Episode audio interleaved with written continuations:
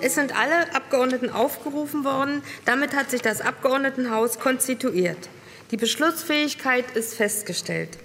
So klingt es, wenn sich das Abgeordnetenhaus formt.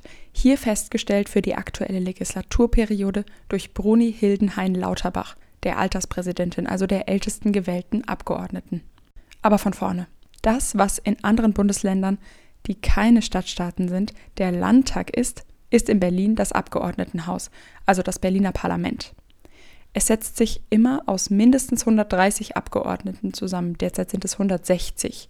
Eine Legislaturperiode dauert fünf Jahre. Da es sich beim Berliner Abgeordnetenhaus um ein sogenanntes Teilzeitparlament handelt, üben viele der Abgeordneten neben ihrer politischen Arbeit auch noch einen Beruf aus. Für ihre Arbeit im Parlament erhalten sie eine Entschädigung, die sogenannten Diäten. Die Abgeordneten sind Vertreterinnen und Vertreter der Berliner Bezirke und sind wiederum in Fraktionen organisiert. Derzeit bilden die SPD, die CDU, die Linke, die Grünen, die AfD und die FDP die sechs Fraktionen im Berliner Abgeordnetenhaus, die wiederum Ämter und Ausschüsse besetzen können.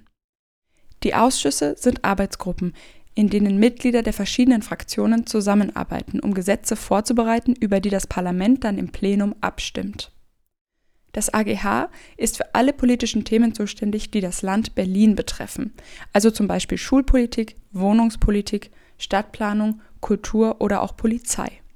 Das AGH ist in verschiedenen Gremien organisiert. Das höchste Gremium ist das Präsidium, an dessen Spitze der Präsident bzw. die Präsidentin des AGH sitzt. Diese Person beruft Plenarsitzungen ein und leitet sie.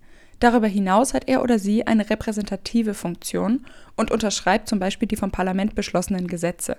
Diese Position ist allerdings nicht mit dem Berliner Bürgermeister bzw. der Berliner Bürgermeisterin zu verwechseln. Diese oder dieser hat den Vorsitz im Berliner Senat, also der Landesregierung, und ernennt auch die Senatorinnen und Senatoren. Das AGH wiederum kontrolliert die Berliner Landesregierung. Außerdem hat das Abgeordnetenhaus auch Einfluss auf die Judikative.